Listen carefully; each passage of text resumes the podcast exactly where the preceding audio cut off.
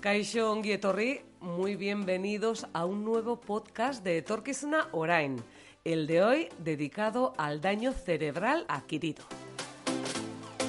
Son muchas las personas que tras una vida normal, entre comillas, un buen día sufren un accidente, un tumor, un ictus y su día a día da una vuelta de 180 grados. Cosas que antes hacías sin pensar, tras el daño cerebral, no los puedes realizar o te cuesta muchísimo. Muchos eh, se convierten en grandes dependientes. Y para ayudar a toda esa gente se creó ATACE, surgió ATACE, la Asociación de Daño Cerebral Adquirido de Guipúzcoa. Tenemos con nosotros a la persona, yo creo, más adecuada para explicarnos todo acerca de lo que supone el daño cerebral adquirido, lo que supone para las personas afectadas, lo que realizan dentro de la asociación y muchas cosas más. Irache Beitia, neuropsicóloga de la Asociación A13 Guipúzcoa, Ongietorri. Muchas gracias. Irache, ¿qué te parece si para situarnos nos explicas un poco qué es en realidad el daño cerebral adquirido? Sí, perfecto. Bueno, el daño cerebral adquirido es una lesión repentina en el cerebro. Y es una lesión repentina que aparece, pues bueno, como la palabra lo indica, de repente y se caracteriza por su aparición brusca y por un conjunto variado de secuelas que se van a presentar en función del área lesionada del cerebro y la gravedad del, daño. La principal causa del daño cerebral adquirido son los ictus, seguidos por los traumatismos pancefálicos y las enfermedades anóxicas, tumores cerebrales. Al final es una lesión en el cerebro, tanto de forma externa como interna, que a raíz de, esa lesión va a producir una serie de secuelas. Y hablamos eh, que siempre se dan en un cerebro eh, sano. Es decir, el daño cerebral adquirido no es ni congénito, que sea en el nacimiento, ni degenerativo, como puede ser eh, pues, pues, una, una demencia. eso es. Si no es un cerebro sano, que por una causa externa o interna, va a tener una lesión. Y a raíz de esa lesión y en función de esa lesión, va a haber una serie de secuelas que, como bien indicabas, en función de la gravedad de esas secuelas, pues la persona va a tener dificultad para poder desarrollar la vida que hacía con anterioridad. Secuelas duras, ¿verdad? ¿Cuáles son las más habituales? Sí, sí, la verdad es que las secuelas eh, son, son duras. Sí que eh, depende de la lesión eh, inicial, eh, depende eh, también de si esa persona ha estado en coma o no, depende de la edad. Hay varios factores, pero si tenemos que, eh, bueno, pues aglutinarlas, las lesiones pueden ser cognitivas, conductuales, emocionales y físicas. y muchas veces parece que la persona, si no tiene secuelas físicas, bueno, pues parece que la persona está bien, pero realmente las secuelas que son más invalidantes son las cognitivas porque las cognitivas hablamos de problemas de memoria, de atención, de cambio de personalidad, de desorientación, de problemas eh, de habla, de comprensión, y realmente son esas las que impiden que esa persona eh, vuelva a ser la persona que era antes. Vamos, que, que tal vez eh, sea más fácil darle la vuelta a una secuela física que te haya quedado o, o que no puedes caminar bien o lo que sea, eso es. Sí que es verdad que las secuelas físicas son las que primero se ven. si tiene una hemiparesia, una hemiplegia.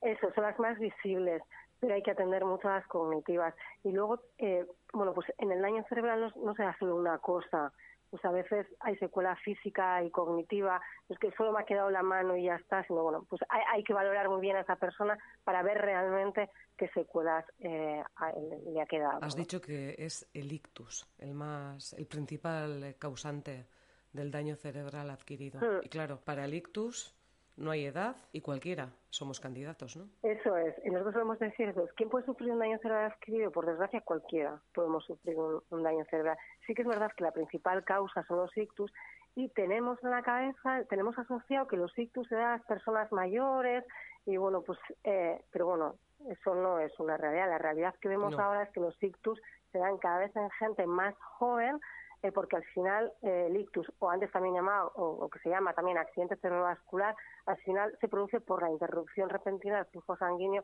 en una zona del, cerebro. Y hay un montón de causas. O sea, puede ser una malformación congénita que tenemos y no sabemos, estilos de vida, eh, bueno, pues hay un montón de causas. Y sí que es verdad que antes, hablamos, el, daño cerebral es como un colectivo joven, o sea, nuevo, ¿no? Por decirlo de alguna forma. Eh, ¿Por qué? Porque ha habido un avance eh, en la medicina eh, de urgencia intensiva que lo que hace es que estas personas que igual antes fallecían, ahora sobrevivan. Ahora sobrevivan. Eso es, sobreviven, pero sobreviven con una serie de secuelas importantes. Y lo que decías, o sea, nadie estamos libres de tener un daño cerebral adquirido. ¿Cuántas personas hay afectadas por el daño cerebral adquirido, Irache? ¿Tenéis, datos? Eh, eh, a ver, no hay datos, no hay una estadística eh, epidemiológica concreta. siempre estamos luchando por ello. Nosotros al mm. final solo sabemos la gente que viene aquí y la gente que viene a la asociación ATES de daño cerebral, muchas veces gente con, bueno, pues, a ver, los ictus también te puede dar, tú puedes tener un daño cerebral leve, que no deje muchas secuelas. Nosotros realmente vemos ¿no? a la gente que tiene eh, bastantes eh, secuelas, ¿no? Las secuelas son muy, muy invalidantes. Y que se dice que en España viven 420.000 personas con, con daño cerebral. Eh, se dice fácil, es una cifra, es una cifra terrible.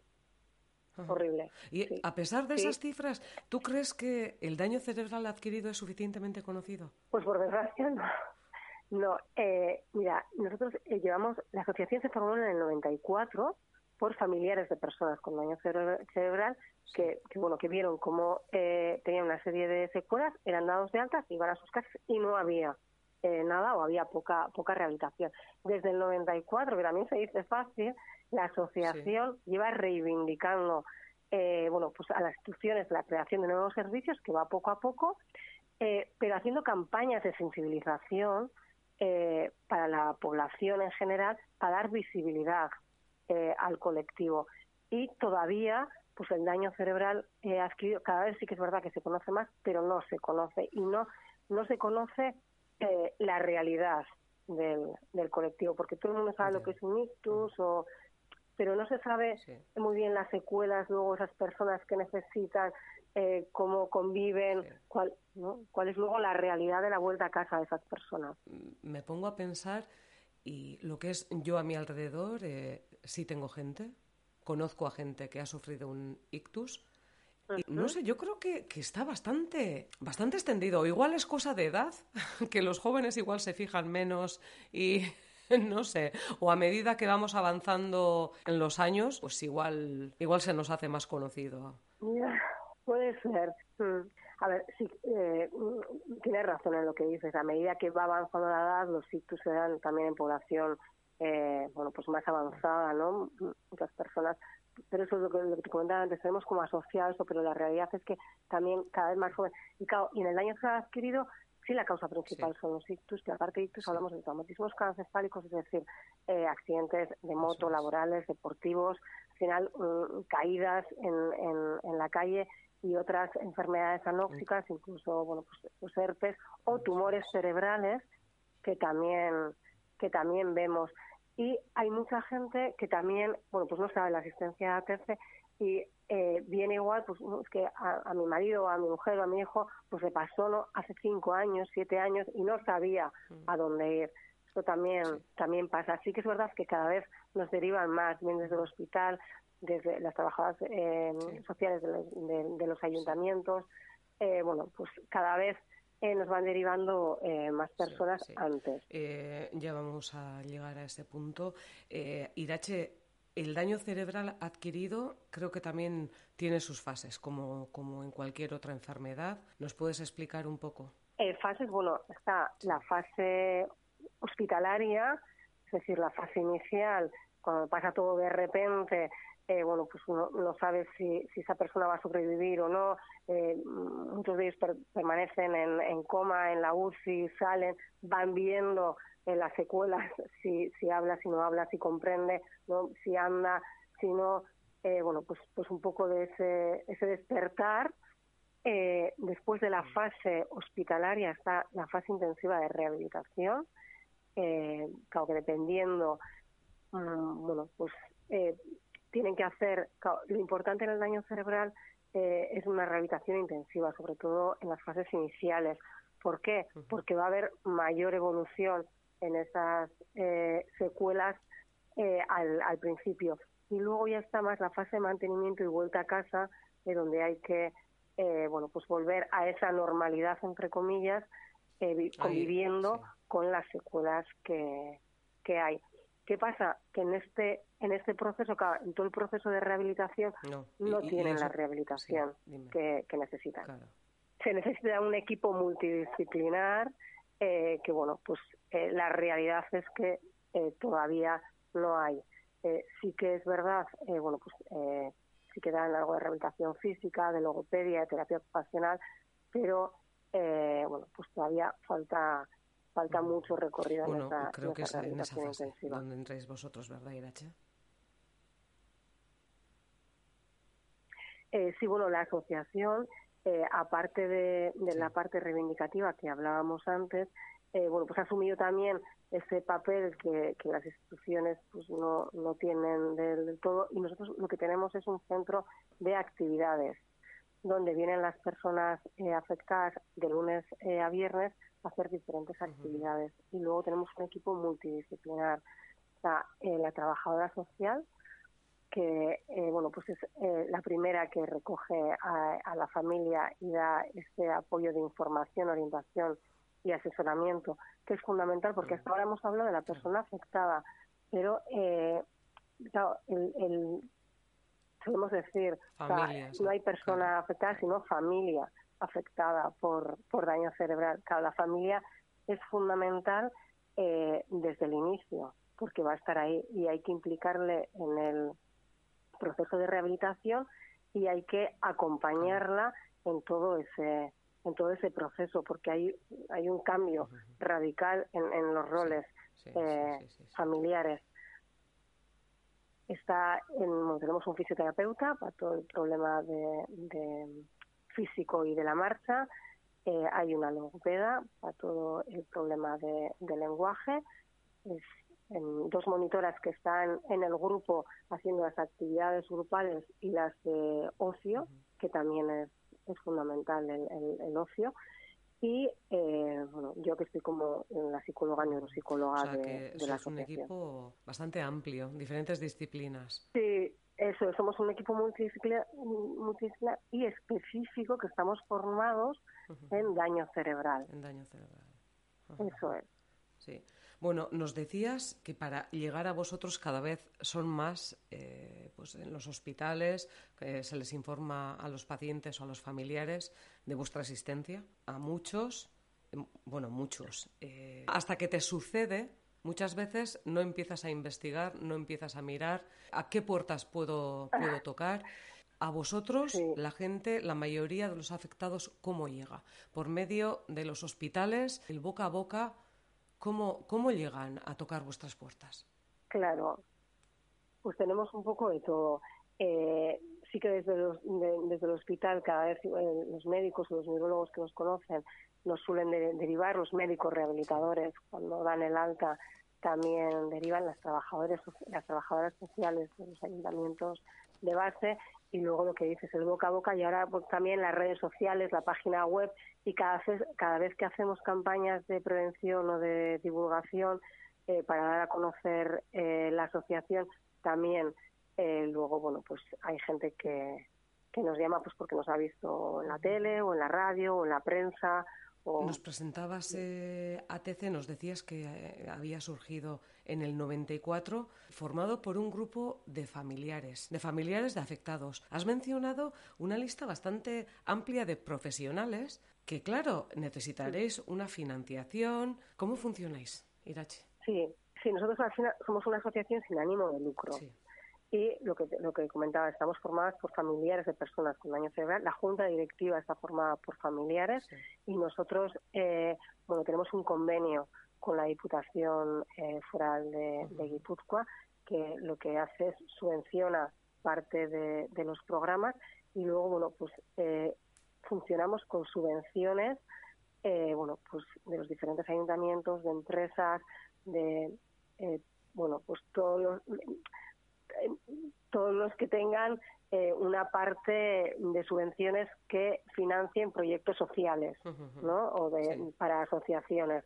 Entonces, bueno, nosotros presentamos proyectos, bueno, de forma anual sí que es verdad que tenemos, eh, bueno, pues, pues eso, pues, sea eh, parte financiada por la Diputación y el resto, pues vamos, vamos, nos, financiamos de esa forma.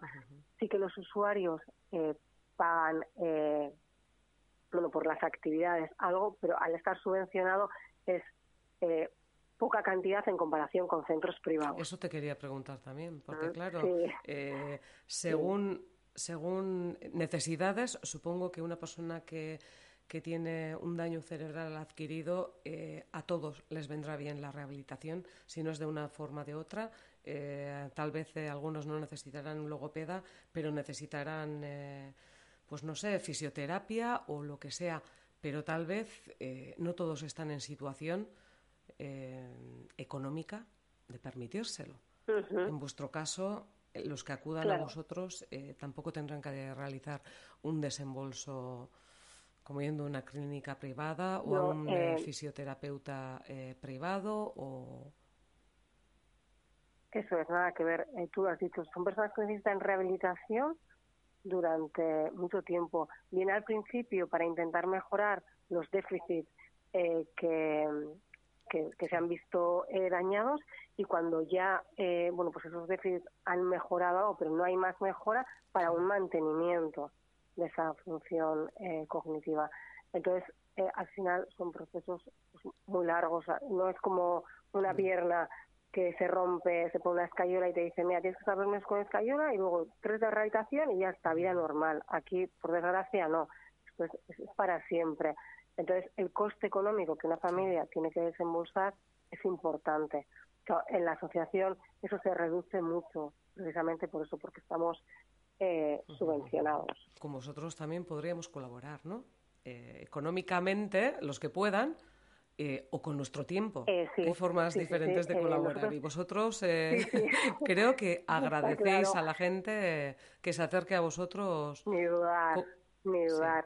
Las hacemos eh, pues diferentes también campañas eh, lo que comentaba antes para daros a conocer y a veces también bueno pues para sacar eh, también bueno pues algún beneficio económico y por ejemplo hacemos una carrera solidaria que la, hacemos en junio así que son cinco kilómetros y ahí necesitamos gente voluntaria bien para la carrera luego dentro del ministerio se hacen la carrera con, con ellos. Sí que es verdad que con esto del COVID llevamos, eh, bueno, pues eh, íbamos a hacerla ahora otra vez, pero bueno, nos ha sido, nos ha sido imposible. Entonces, voluntarios solemos necesitar para diferentes actividades que, que hacemos. Eh, creo que también tenéis un nuevo centro, Irache. Sí, sí.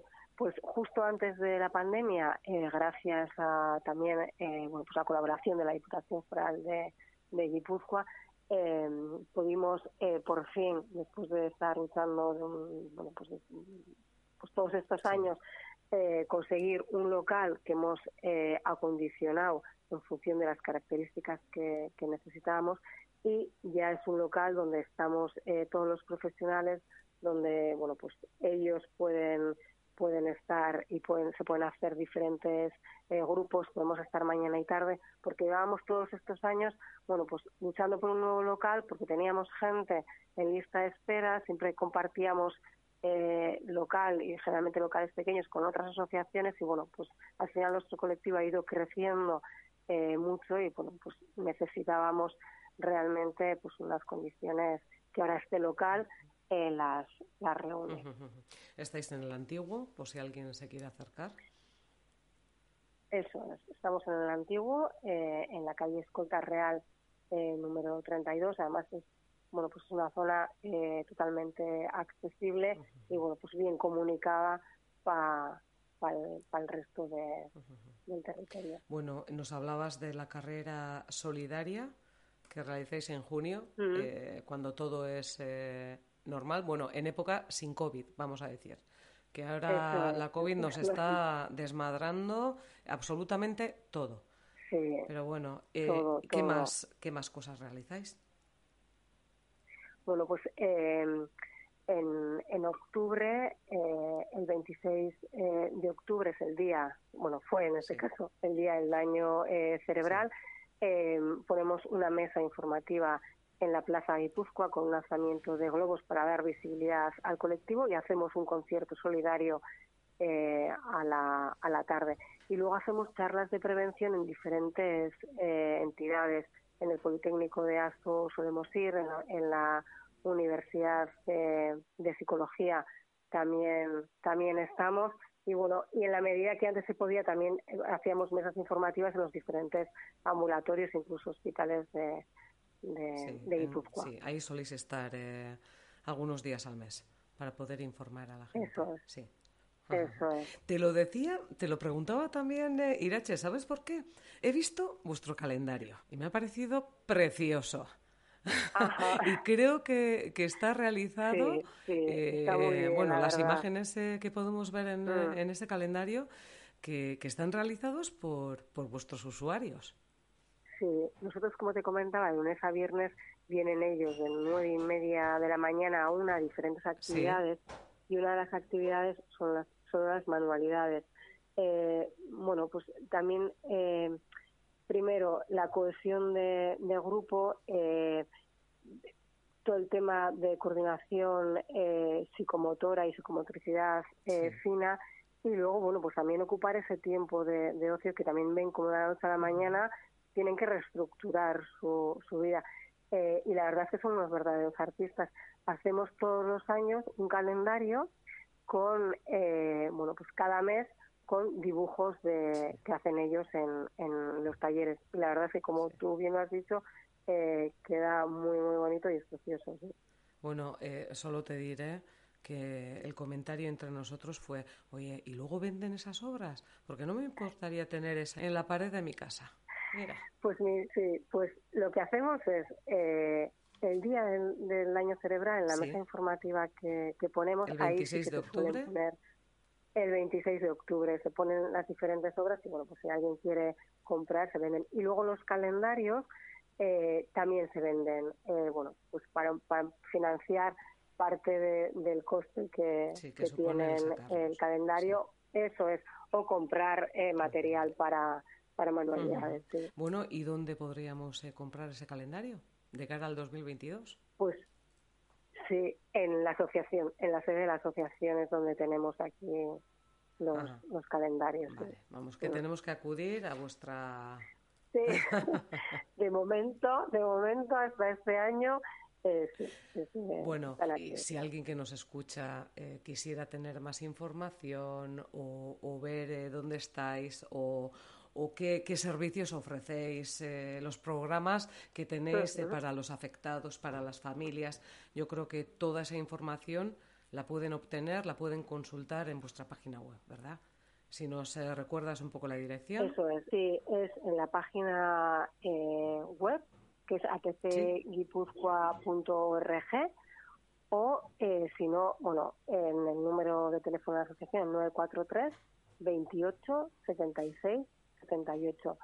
Y sí que animaría a todas las personas que, bueno, que, consideren que desde aquí les podemos eh, echar una mano, aunque igual su familiar haya tenido el ictus eh, hace tiempo, eh, bueno, pues que nos llamen y que y que nos consulten que, para, eso estamos, eso es para dar toda la información que esté en nuestra mano y para y para ayudarles.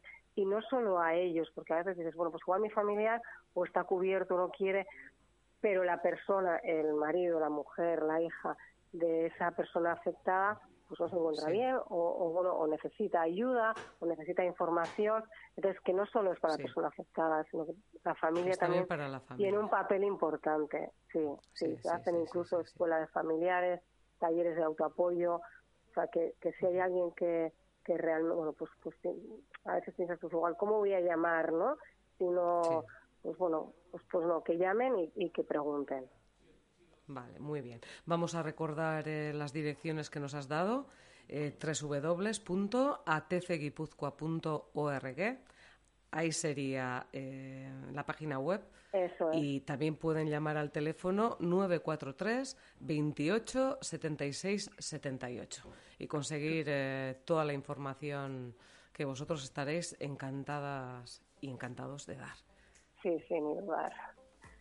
Pues Irache Beitia, neuropsicóloga de la Asociación de Daño Cerebral Adquirido de Guipúzcoa, ATC. Milla Esker, por tu tiempo, el que nos has dedicado a nosotros y el que dedicas a esas personas afectadas para mejorarles su día a día. Muchas gracias y que sigáis con esa labor realmente importante durante mucho tiempo. Muchas gracias a vosotros.